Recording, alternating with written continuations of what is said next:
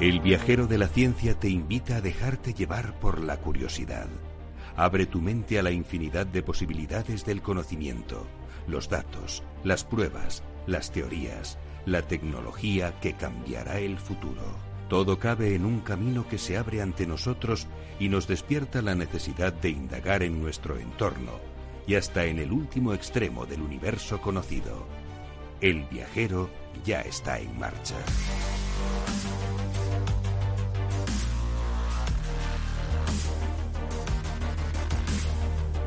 Qué cerquita estamos ya, queridos oyentes, del programa número 130 del Viajero de la Ciencia. Cuatro temporadas con vosotros aquí en Capital Radio.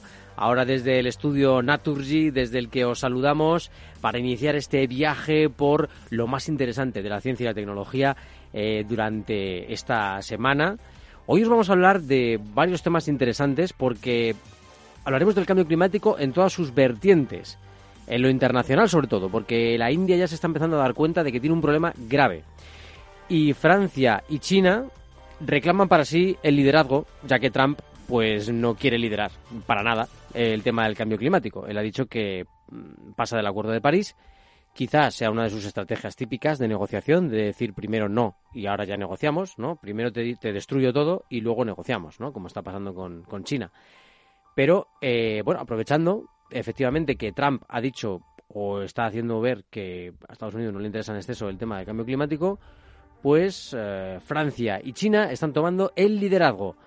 Y Europa, ojo, porque Europa es de, las, eh, de los continentes que más ha frenado su contaminación y lidera intelectualmente mm, las investigaciones para que eh, consigamos una economía basada más en energía renovable. Y aparte de esto, viajaremos también al espacio con la Voyager 2, que está muy cerca, bueno, ha pasado ya al espacio interestelar y nos ha mandado datos que han empezado a analizar los científicos. Esto ya había ocurrido, este pase hacia el espacio interestelar, pero ahora ya por fin tenemos algunos datos interesantes de cómo es ese plasma tan misterioso. Y además profundizaremos en los avances para detectar el cáncer de mama y rendiremos nuestro pequeño homenaje a Margarita Salas, todo un referente en la ciencia española que nos ha dejado hoy. Y todo ello, como siempre, con el equipo más viajero. ¿Qué tal, Sarapoza? Buenas noches. Muy buenas noches. Helada, pero muy bien. Ala Rodríguez, ¿cómo está su persona? Congelada también. Y Beatriz Álvarez. Yo no, yo calentita. Aquí se está muy calentito, Carlos. Y Teresa Gundín, ¿qué tal estás? Congelada, congelada. ¿Congelada y preparando la maleta para un próximo viaje o...? Bueno, queda un poquito, pero sí. Queda un poquito. Bueno, es que Teresa es muy, muy, muy, muy, muy viajera. Bueno, aquí en general somos todos muy viajeros y Teresa Fernández, de hecho, que no la tenemos hoy con nosotros, pero ha estado en la edición del programa, con lo cual, pues desde aquí un beso para ella porque siempre su eh, si no fuera por ella la verdad que a veces el programa sería complicado que saliera. Alberto Coca los mandos del sonido más científico con su bata de científico y su montón de experimentos eh, del sonido. Y en la edición al micrófono vuestro viajero Carlos Alameda comenzamos ya con lo más importante de la semana en ciencia y tecnología. El viajero de la ciencia Carlos Alameda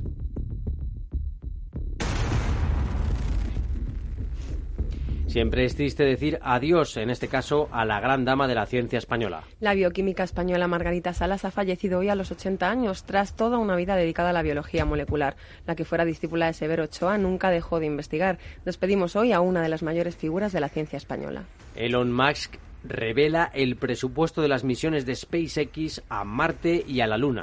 Musk tiene la mirada puesta en los próximos viajes a la Luna y Marte durante un evento de la Fuerza Aérea de los Estados Unidos, el responsable de SpaceX ha revelado cuál será el coste aproximado de las misiones impulsadas por su nave espacial Starship, unos 2 millones de, dólares, de los cuales 900.000 dólares se destinarán solo a los propulsores que el cohete Super Heavy necesitará para despegar y entrar en órbita. Y las medidas de la expansión del universo no cuadran y están volviendo un poco locos a los científicos.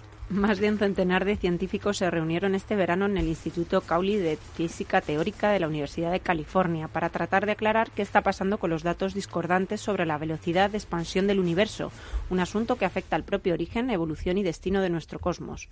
En los físicos utilizan dos tipos de medidas para calcular la velocidad de expansión del universo, pero sus resultados no coinciden, un asunto que puede obligar a retocar el modelo cosmológico. ¿Qué ha pasado en la India para que sea imposible salir a la calle?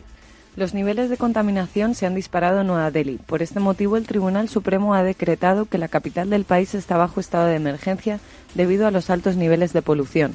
Aunque se trata de un hecho sin precedentes, este momento del año suele ser uno de los que más contaminación se acumula en el aire del norte de la India. Hay en un antepasado humano que caminaba erguido hace 11 millones de años. El hallazgo en Alemania de los restos del primer simio bípedo, con 11,6 millones de años de antigüedad y una anatomía similar a grandes simios por los brazos y homínidos o humanos por las piernas, muestra que los primates empezaron a caminar erguidos en los árboles, no en el suelo.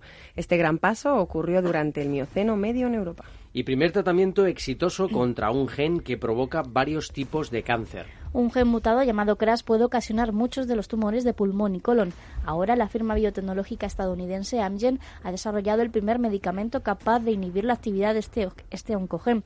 Ya se ha probado con éxito en ratones y en una muestra pequeña de humanos. Nos vamos ya a la India. ¿Qué estará ocurriendo ahí con la contaminación? Lo vemos en un momentito.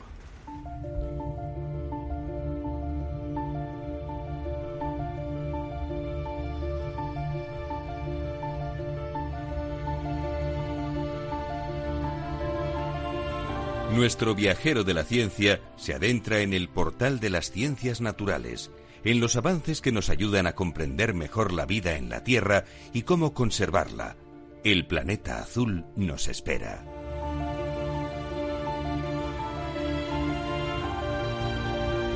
Nuestro planeta azul nos regala cielos maravillosos, pero en la India esos cielos cada vez eh, son más difíciles de ver y eso se debe a la contaminación más en concreto en Nueva Delhi, donde la situación está llegando a extremos eh, casi inimaginables.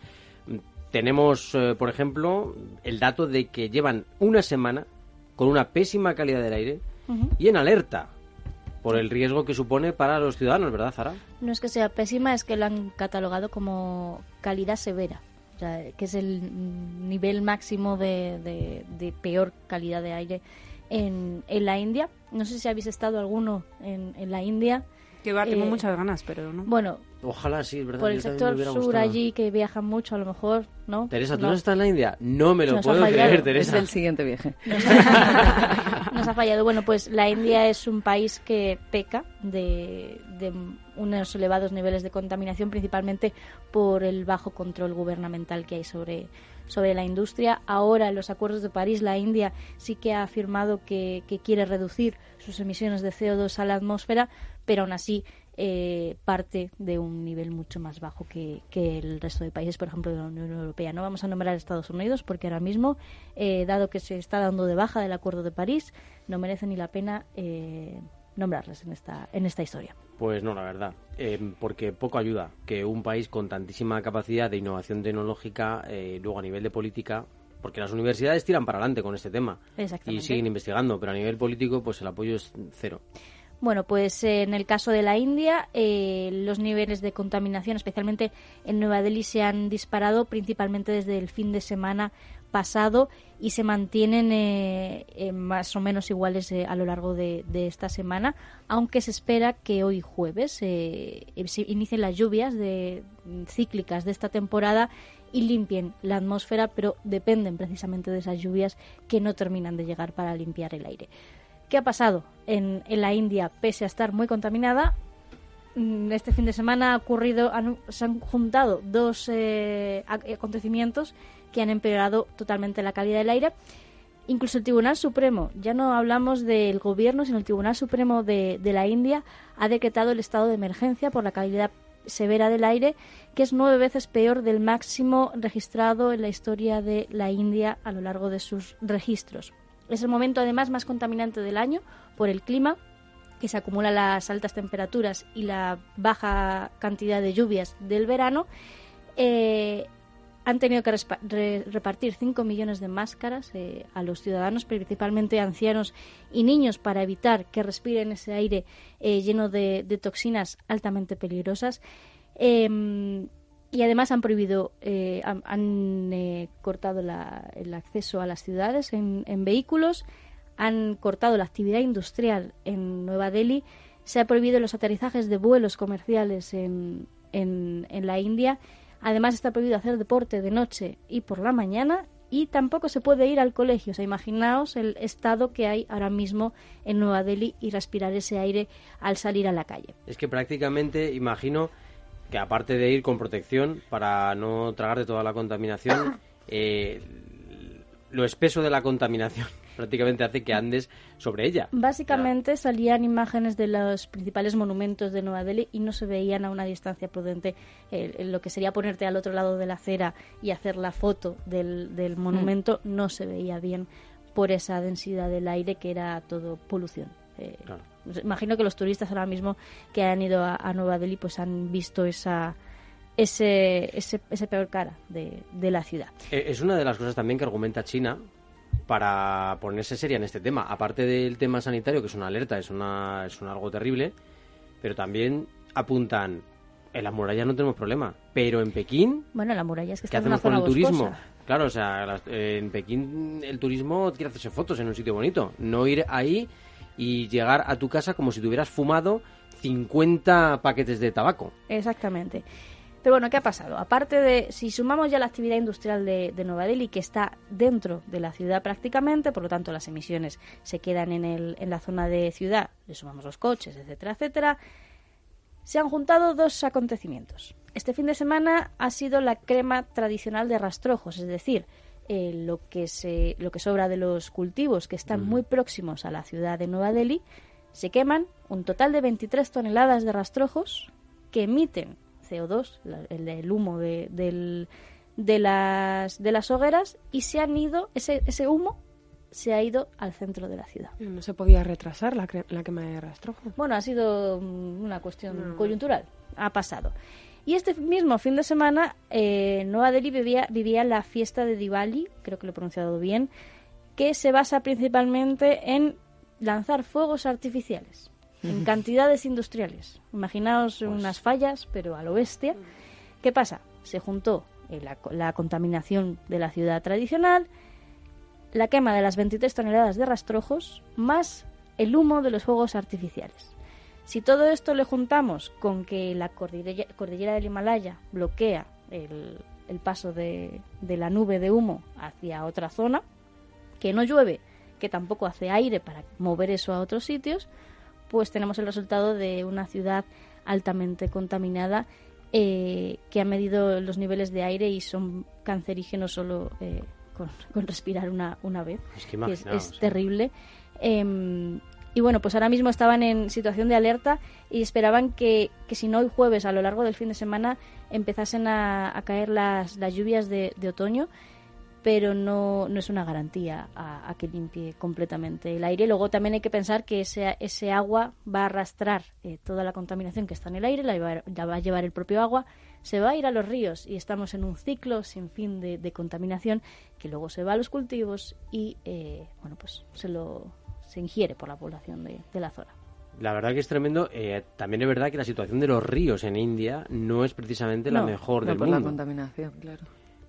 Y bueno, pues eh, gracias a Dios, por fin se empiezan a dar cuenta del asunto y por fin empiezan a tomar medidas. China le ha pasado algo parecido, ha tardado muchísimo, pero al final está liderando ahora mismo las medidas. ¿no? de todas formas, era un problema que se venía pronosticando desde hace muchos años y, ellos defendían no lo de que primero era sobrevivir y luego preocuparse por el cambio climático, ¿no? Bueno, yo creo que ahora se han dado cuenta de mm. que si no se preocupan por el cambio climático no van a sobrevivir. que es la pescadilla que se muerde es la pescadilla que se muerde, se muerde la cola. Y sobre todo el factor que era lo de el tema del carbón, ¿no?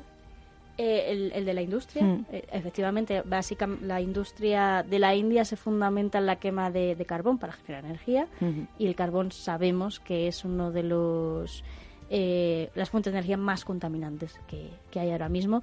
Ahora mismo también estaban en su acuerdo de, París, en el objetivo, cambiando a energías renovables, al igual que, España, eólica, de, de, agua, o sea, mm, hidráulica, hidráulica mm. incluso solar la India también goza de, un gran, eh, unas mm. grandes horas de sol.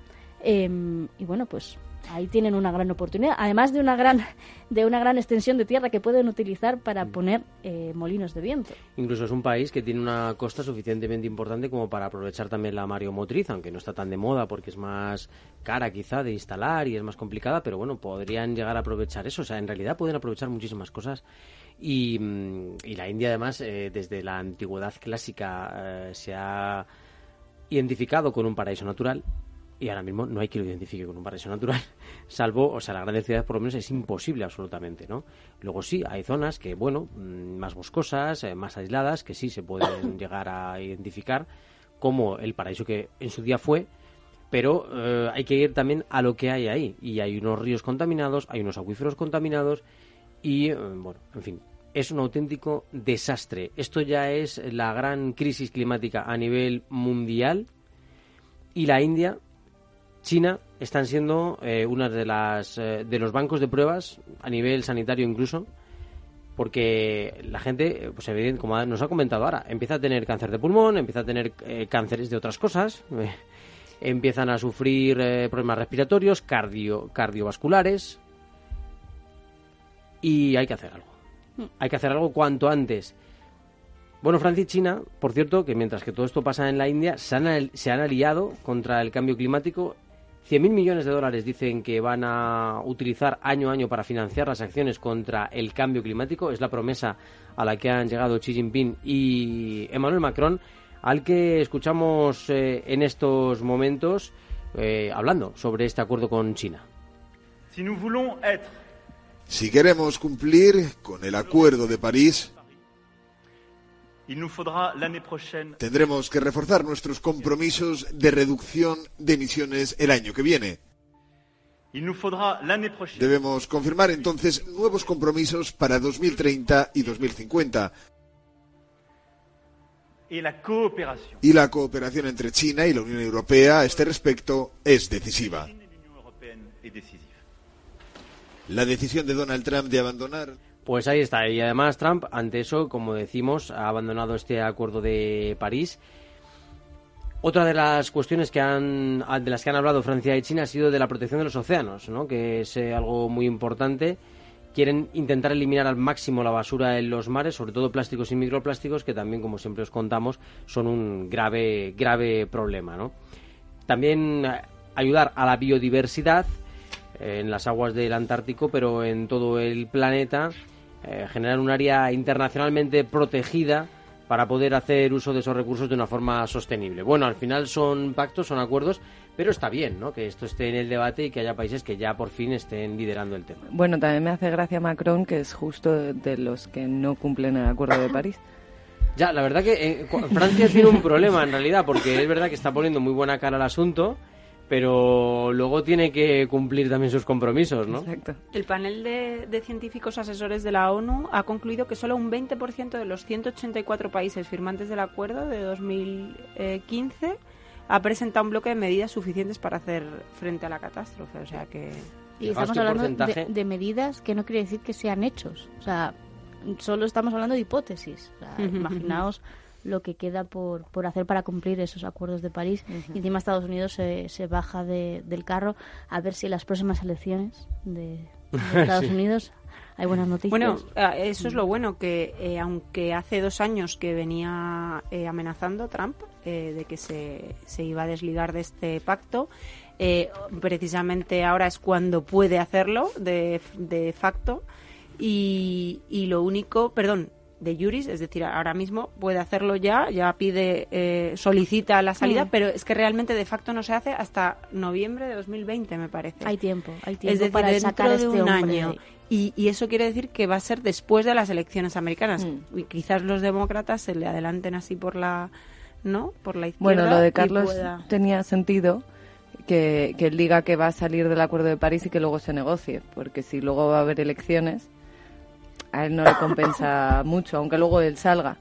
Entonces realmente justo lo que decía Carlos, que esto lo hace un poco para generar ruido y que luego pueda... Es el maestro del teatro y del, y del, marketing. Entonces, bueno, pues una cosa es efectivamente lo que dice el acuerdo y otra cosa es eh, lo que realmente se está haciendo y, y lo que quieren como estrategia personajes como Trump hacer de, esto, ¿no? Hay una cosa en la psicología de este hombre que a mí me resulta eh, curiosa. no sé si es por... bueno, Solo, si fuera solo una, ¿verdad? Pero no sé si es por desinterés o porque no ha querido calentar más el asunto, hablando de precisamente de calentamiento global. Pero el único equipo internacional de negociación que no ha cambiado ha sido precisamente el que está dedicado a cuestiones climáticas. Lo demás lo ha cambiado todo. Ha quitado de aquí, ha puesto de allá, ha echado a gente que se suponía que era de su confianza, pero el del cambio climático no lo ha tocado. ¿Qué quiere decir? Pues que, le da igual. a que no le interesa, ve que, va, ¿para qué voy a cambiar esto? Si total, yo le voy a decir que no voy a hacer nada. Lo cual le sigue dando igual. Le sigue dando igual. Y C, pues tú qué opinas, Sara? Pues yo opino que puede ser, pues una especie, o sea, él cree que está haciendo bien en pasar olímpicamente, pero tal vez sea beneficioso. O sea, vamos a ver, vamos a ver. El, que mantenga al, mismo equipo, a eso me refiero. Yo creo que en el fondo es estratégico completamente. Es el equipo que tenía Obama, o sea que es algo... Por eso digo que a lo mejor él, hace siempre es... O sea, Al, final es como, no, no, vamos a ignorar esto. Ya ves que igual se le vuelve en su contra. Igual se le mm. vuelve en su contra. Porque si se arma de un equipo, con perdón, pero de la misma calidad, tanto humana como política, como él, pero al menos tiene un equipo que se salva de ser de su calaño, pues a lo mejor el planeta lo podemos salvar. no, no lo creo. Era bonito, pero no. Sí.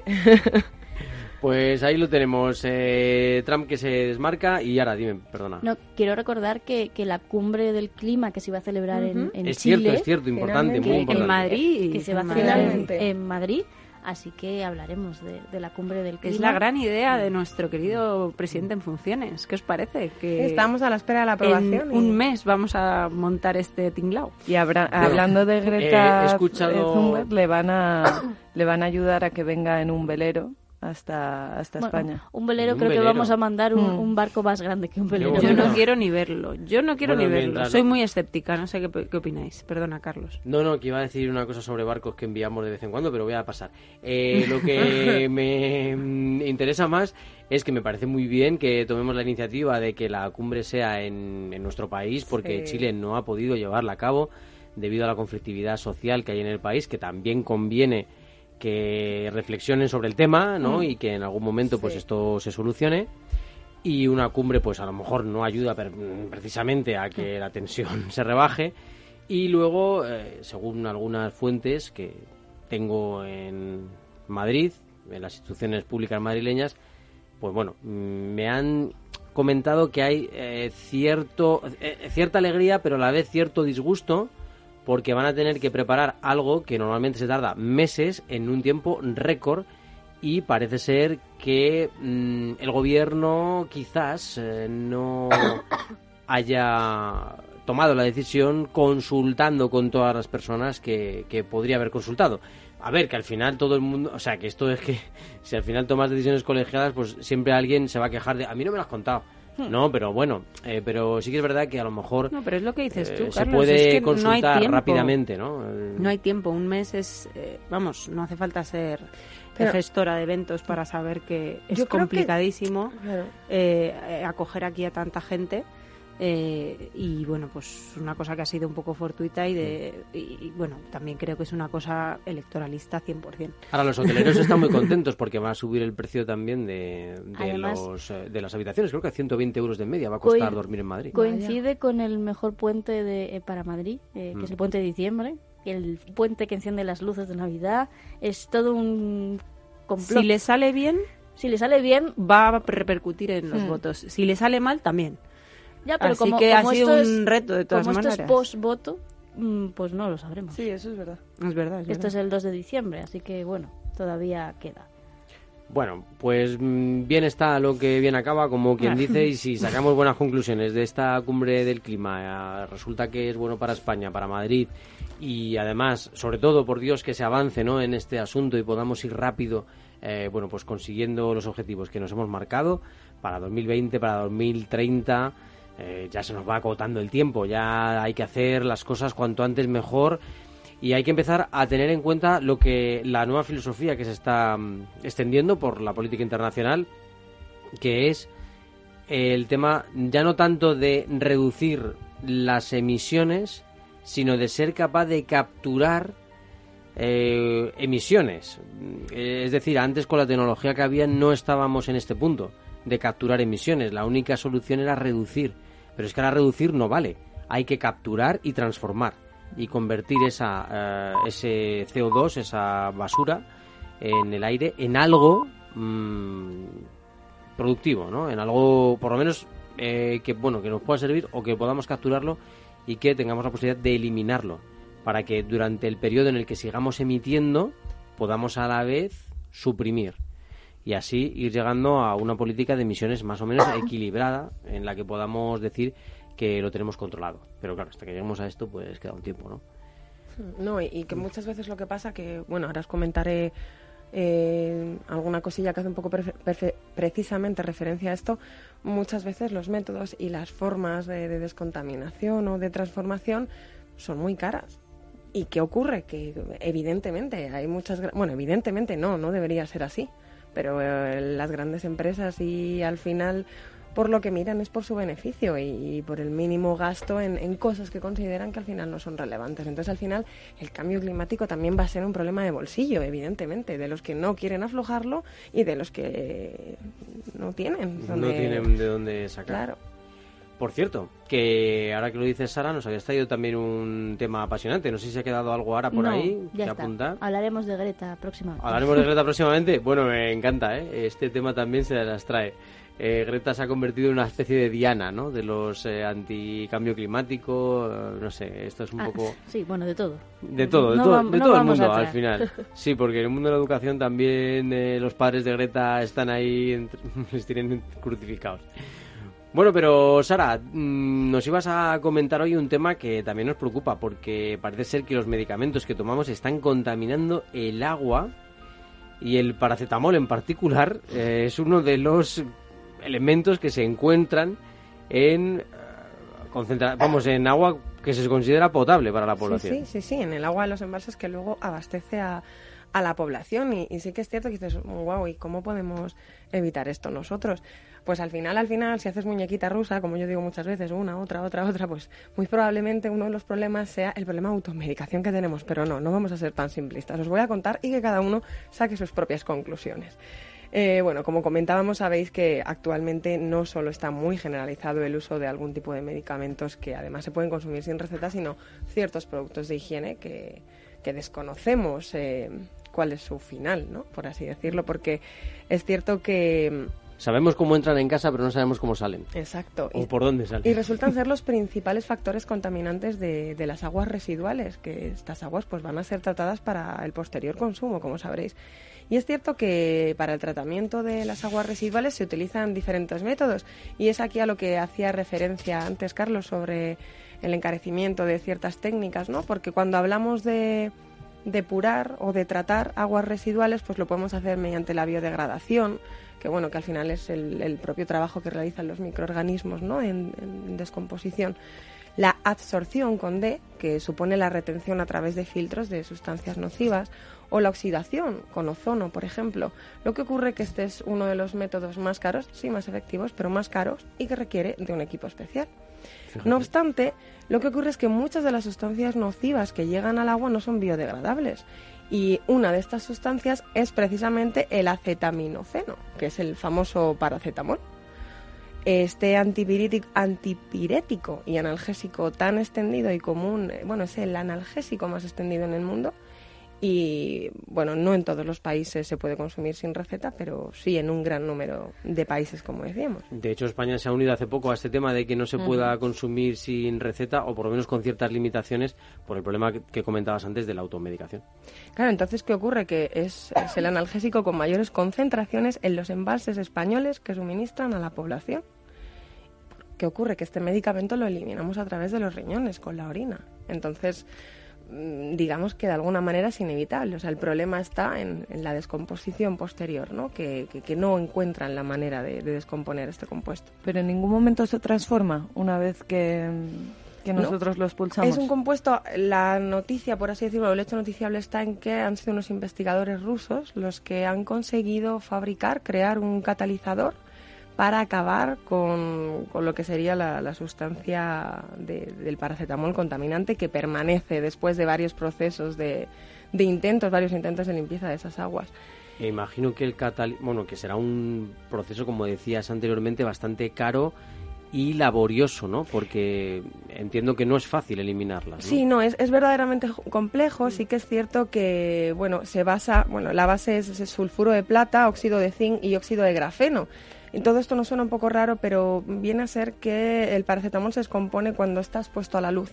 Entonces, eh, bajo una serie de experimentos, la fotosensibilidad de estos compuestos bajo el agua, porque se tiene que disolver en un medio acuoso eh, al final eh, esta sustancia. Entonces, pues han conseguido dar con, bueno, pues con la clave de, o sea, cuál, cuál sería el método para, para limpiar al 100% las aguas de, este analgésico que increíblemente llenan nuestros pantanos. También decir, para la tranquilidad de las personas, sin quitarle importancia a esto, la concentración que encontramos en las aguas no sería suficiente para afectar de una manera significativa a la población. No obstante, eh, hay que dejar claro que de forma excepcional sí que habría zonas en las que se podría encontrar hasta la dosis eh, recetada en, en, un consumo habitual y normal de una persona. O sea que te estás tomando, en ese caso te estarías tomando un paracetamol en cada vaso de agua. Pero es medicina preventiva. sí, ya, oye, me, ya. me voy a tomar un vasito de agua. Por, a ver si se me por pasa... eso a mí no me hacen nada los paracetamoles. a lo mejor también, eh, oye, pues... Porque te has tomado Porque estamos sin saberlo, que es lo más triste. Así que eso es, eso es lo que os puedo contar a, hasta, hasta el momento. Yo la verdad contaba ahora lo de la India y mientras tanto iba pensando, ¿no? Digo, Jolín, una vez, hace tiempo ya un amigo me dijo, "Oh, es que lo terrible de los periodistas y de la gente que lee tantos periódicos, me decía, es que al final estás demasiado al tanto de lo que pasa en el mundo, ¿no? Eres súper consciente de que nos estamos cargando el planeta, de que la humanidad se está yendo al garete y claro, yo en ese momento me acuerdo que se lo discutí, por supuesto, como buena periodista, ¿no? El valor y la genialidad de estar informado, pero es verdad que muchas veces me acuerdo de aquello y no vamos a hacer un alegato no a la ignorancia, por supuesto, pero ojo, sí que es cierto que ojalá, en lugar de para entristecernos, pues yo lo digo siempre muchas veces aquí, que muchas veces me entristecen estas noticias, mm. nos sirva para, bueno, armarnos, de, de, de hacernos unos pequeños grandes activistas, aunque sea dentro de nosotros y pff, aportar todo lo posible. Vamos a tomar menos paracetamol, no sé.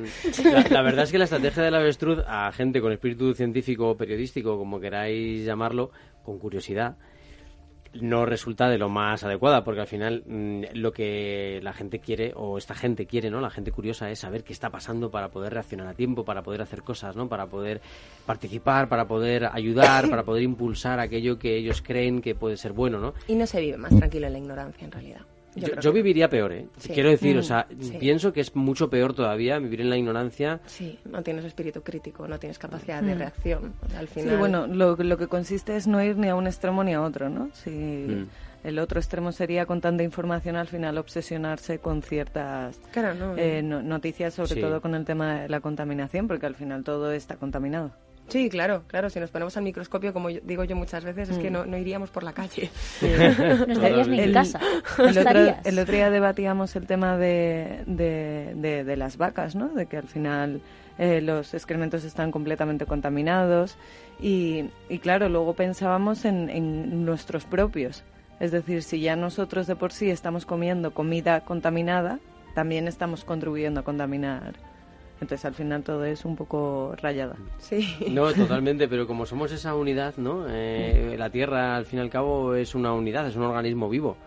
Y si hay un bichito que la está contaminando, por eso me hace, me hace, mucha gracia todavía mucha gente que dice, no, el cambio climático, eso no existe. Si es Esto lo de, lleva pasando toda la vida, si es, lo, de siempre. Si es que son procesos geológicos normales sí. en la Tierra, digo, hombre, normal. Son ciclos. Es que sean de miles de años y que estemos en un ciclo cerca de un ciclo, bueno, cerca de un ciclo geológico, que es mucho decir.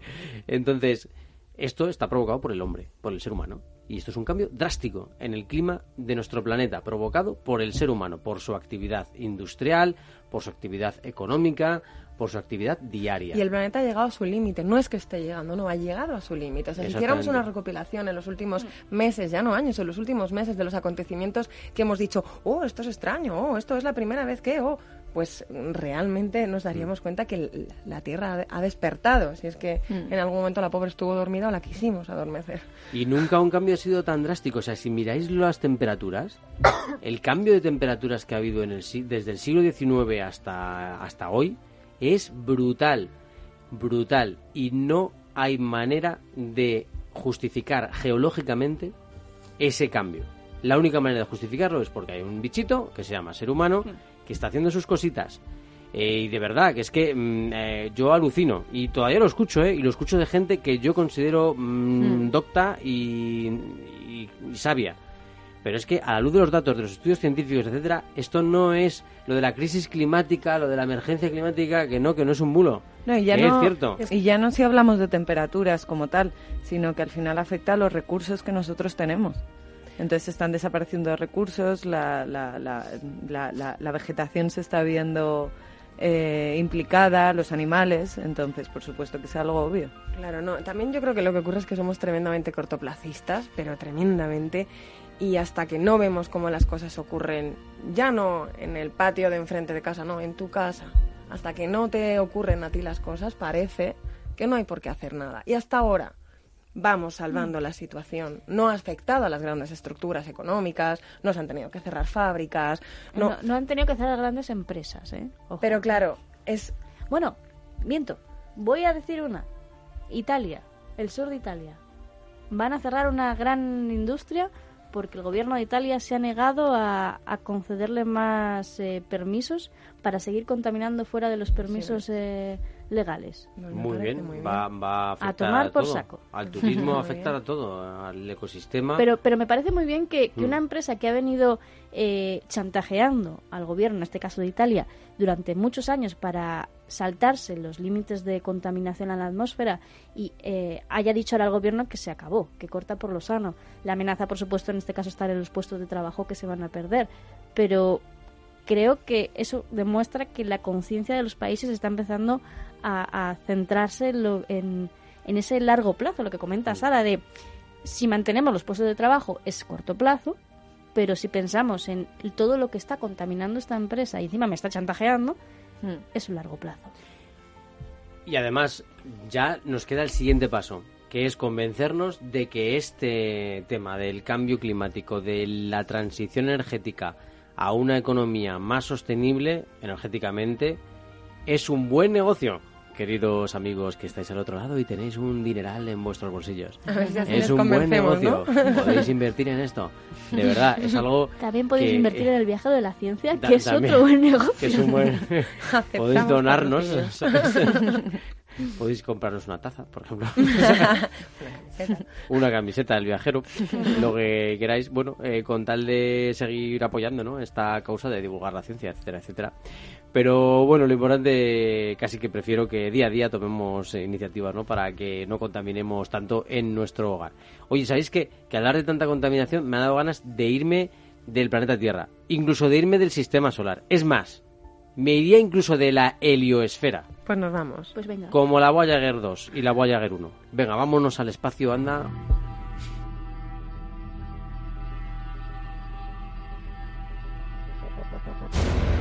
Los confines del universo explorado aguardan la llegada de nuestras naves. Mientras tanto, muchos proyectos miran a la Tierra desde nuestros cielos para comunicarnos, predecir condiciones climáticas o de tráfico.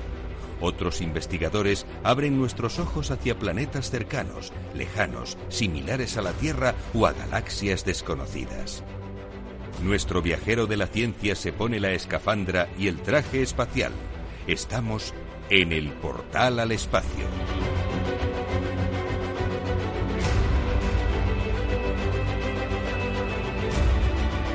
Se nos ha ido muchísimo el tiempo porque el viaje es largo, la verdad, de la Voyager 1 y de la Voyager 2. En agosto de 2012, eh, la Voyager 1 fue la primera nave en rebasar la heliosfera, esa región bajo influencia del viento solar.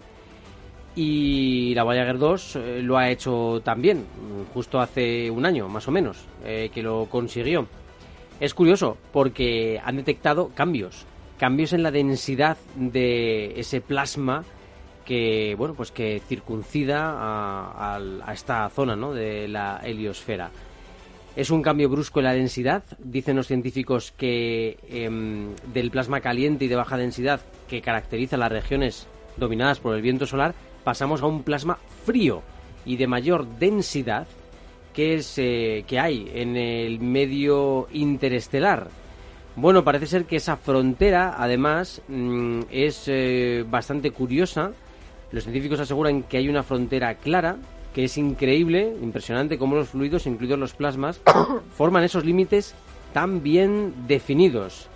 Eh, fíjate qué curioso que, por ejemplo, eh, cuando las dos naves han entrado en ese medio interestelar, a una distancia más o menos similar, nos ha dado alguna pista de cómo es la forma, ¿no? Cómo es la forma de esa frontera y parece ser que es como una especie de morro, ¿vale?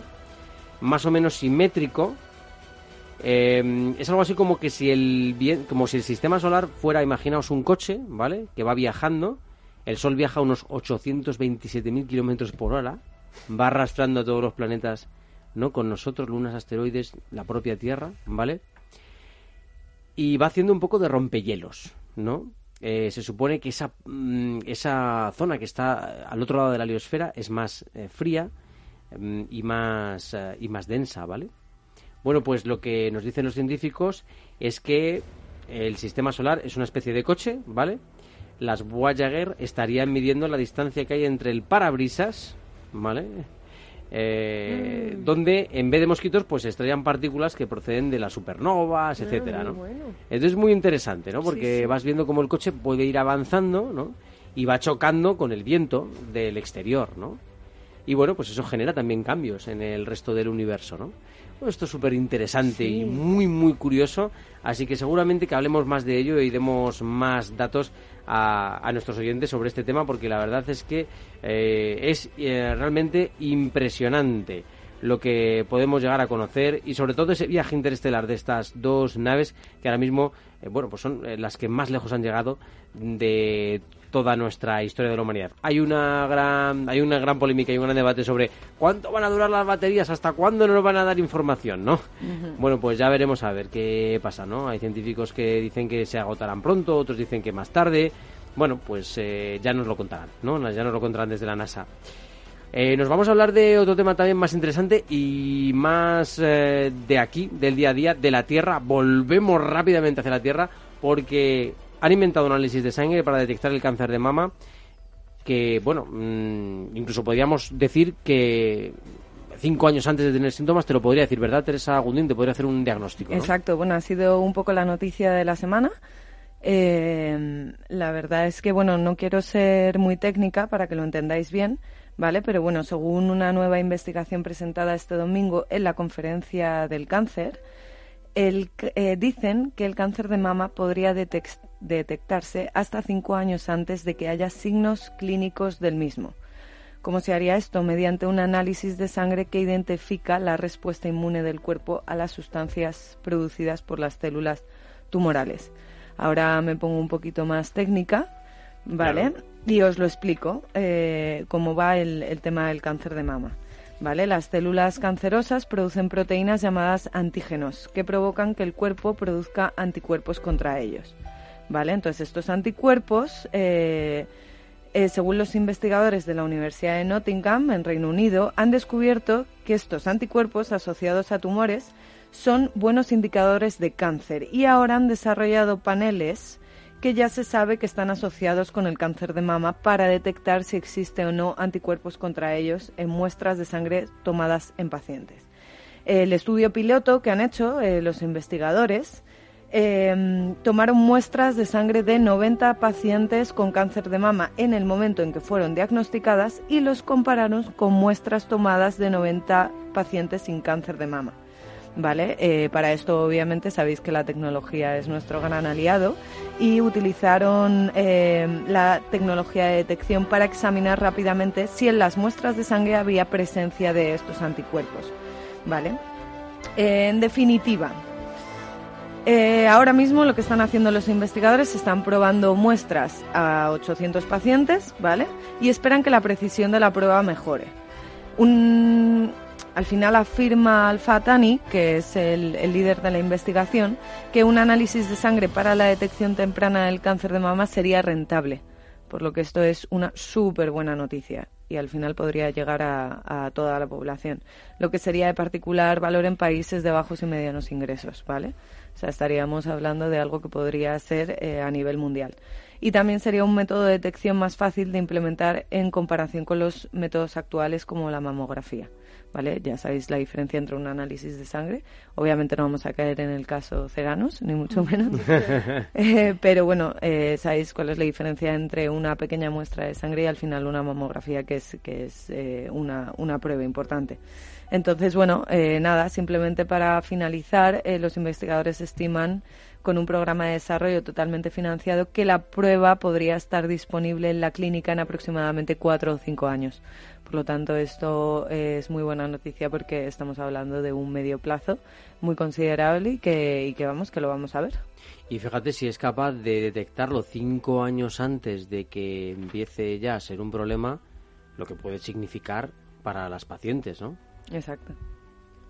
A mí me parece impresionante. Yo creo que la ciencia cada vez está avanzando más en este tema del cáncer y poco a poco parece que vamos cercando ¿no? a esta enfermedad.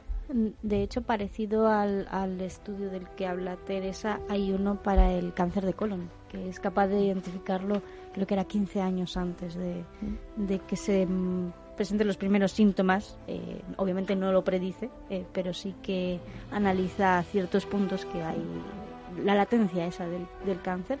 Y, y poco a poco yo creo que se va a ir cercando a otros tipos de, tumores. Sí, y luego que al final el gobierno lo que haga, que es lo que están haciendo ahora con el cáncer de colon, que en Portugal también se hace, es eh, bueno que, esas pruebas sean gratuitas para todo el mundo y que, y que obliguen a hacerlas cada cierto año. Al final supone un ahorro, yo creo, tanto para la seguridad social y alguna farmacéutica, pues quizá es que la medicina preventiva es ahorro 100%. Eh, fijaos qué curiosa el dato, ¿no? Eh, los tumores como el cáncer de pulmón y el de mama representan alrededor del 70% de todos los eh, cánceres, ¿eh? Mm. con lo cual, si atacamos a, en este caso al cáncer de mama, que además es que tiene una implicación muy especial en la mujer por muchas cosas, ¿no? A nivel también estético, a nivel de seguridad, a nivel eh, de bueno de, la, de, lo agresivo que puede llegar a ser, de las implicaciones que puede tener eh, en ciertas etapas de la vida de la mujer, eh, la verdad que resulta esperanzador, ¿no? Que haya ya veamos ya vayamos viendo algunas soluciones. Sí, eso que los últimos avances dicen que bueno que el cáncer de mama es de los de los menos mortales ahora mismo. O sea que también, por ejemplo, tendríamos que focalizar mucho en el de páncreas o el linfoma, que al final son, o los tumores cerebrales, que además es que esos son prácticamente indetectables hasta que no te hacen la prueba. Entonces. Bueno, en cualquier caso hemos dado un montón de buenas noticias sobre el cáncer en este programa, ¿verdad, Carlos? Sí, mm, y me encanta, ¿no? Porque... Yo me pongo muy contenta, la verdad. Sí, es que, bueno, eh, ya que tenemos el problema que tenemos a nivel de contaminación, etcétera, pues que la investigación vaya avanzando en ambos casos, pues es, es maravilloso. Eh, lo que nos ha dado un poquito más, no sé si tienes alguna cosita más que apuntar, Teresa, por ahí, de algún dato. Nada más. Bueno, pues genial, ¿eh? la verdad que es una gran noticia que nos anima mucho, sobre todo porque por la importancia ¿eh? que tiene de verdad la investigación y que surjan también vocaciones científicas entre los jóvenes para poder solucionar estos temas. Una vocación científica que tenía una persona que nos ha dejado lamentablemente, eh, bueno, pues eh, su nombre Margarita Salas, referente de la ciencia española, eh, Beatriz Álvarez. ¿Qué nos pues puedes contar de esta una pena, la verdad es que ha sido una noticia de última hora muy triste. Margarita Salas era de las mentes más brillantes de la ciencia española del siglo XX eh, nos ha dejado, eh, según un comunicado del, del CSIC, del Consejo Superior de Investigaciones Científicas, este mismo mes de junio pasado, la, investigadora bueno, triunfó en los premios al Inventor Europeo.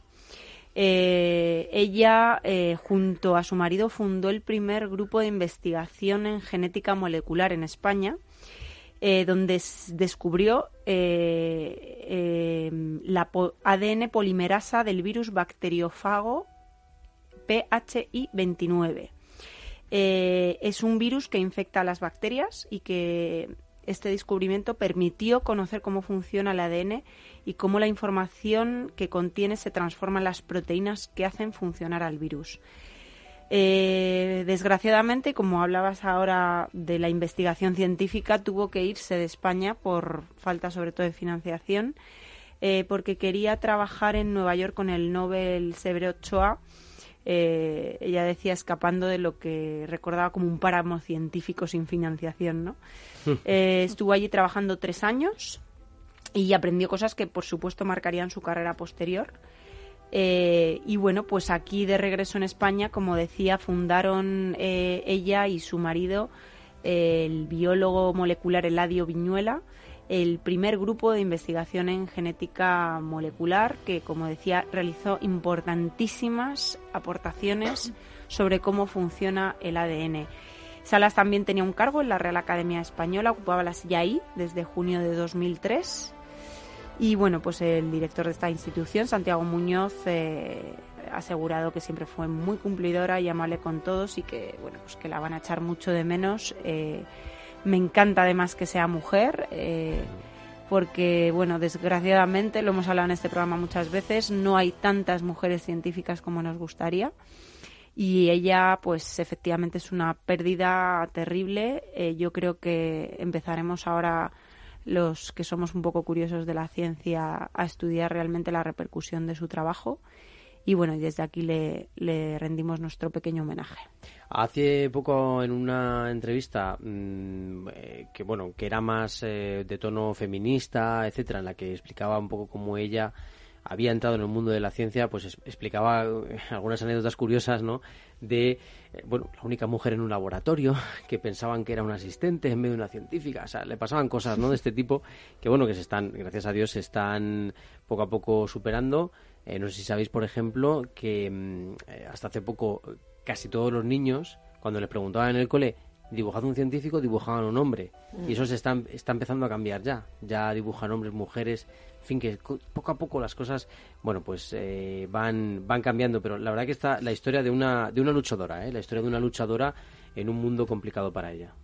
Em, justo hoy, con, leyendo la, la, noticia del fallecimiento de Margarita Salas, en Hipertextual vimos eh, que justo hace un año entrevistamos a Margarita Salas, eh, ha sido mm. una coincidencia, y me quedo con algo que, que decía ella en la entrevista, y es que ella no quería retirarse, que quería morirse trabajando, y, lo, lo, ha conseguido. O sea que, bueno, eh, es un homenaje a, a Margarita. Efectivamente, yo, yo, tengo una amiga, bueno, es amiga común, Beatriz, que desde aquí la saludamos, eh, en Alicante estará, que siempre decía... Carolina. Quiero, quiero, si muero, moriré haciendo lo que me gusta. ¿No? Y eso a mí me, me encanta, ¿no? Esa frase me, siempre me ha gustado. Es una gran viajera de la ciencia también. también saludamos a Luisa desde aquí. Un abrazo a Y sí, que están por allí, por Alicante. Y bueno, les llamaremos, ¿no? Un día para que nos cuenten algo desde pues allí, ¿no? Igual que a Pedro Guas, que tenemos una llamada pendiente con él en Mallorca, que ha pasado muchas cosas en Mallorca este inicio Tenemos que viajar, otoño, viajar, invierno. Vamos a viajar. Uf, sí, ha sido complicado allí, ¿eh? Entre el viento, mm, de contaminación, etcétera. Bueno, ha sido complicado en Mallorca el tema. Ya eh, haremos otro viajecito por aquí, por nuestra península. Pero nosotros nos tenemos que ir, pero ya sabéis que para seguir nuestros contenidos estamos en redes sociales, en Facebook si buscas el viajero de la ciencia, en Twitter o como dice Sarabot, Twister, arroba viajero ciencia, en capitalradio.es y en tus aplicaciones favoritas para descargar podcast. Y nos puedes mandar audios, aunque nunca nos los mandáis. Pero bueno, al 687-050-600. Un saludito, por cierto, a la gente de México, que es el segundo país que más nos escucha. Toma ya, un saludo a todos. Un saludo a México, ¿eh? de nuestra parte. ¿Qué pasa, güey? ¿Qué pasa, güey? bueno, pues nos vamos eh, tranquilamente, ¿vale? Y volvemos dentro de poco para seguiros contando y divulgando ciencia, aquí en El Viajero de la Ciencia.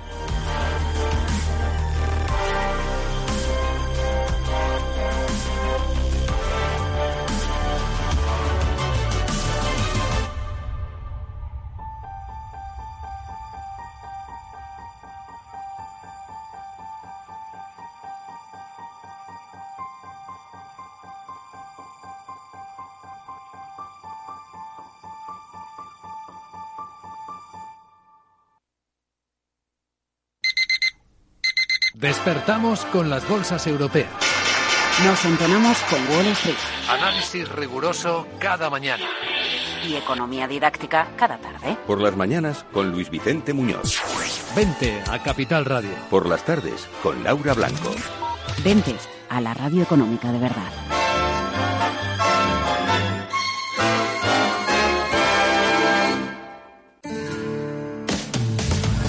Todos los viernes a la una de la tarde en Capital Radio, Humanos en la Oficina, el programa que muestra el corazón de los recursos humanos descubriendo el día a día en el trabajo. Un programa creado por Miguel Ángel Pérez Laguna.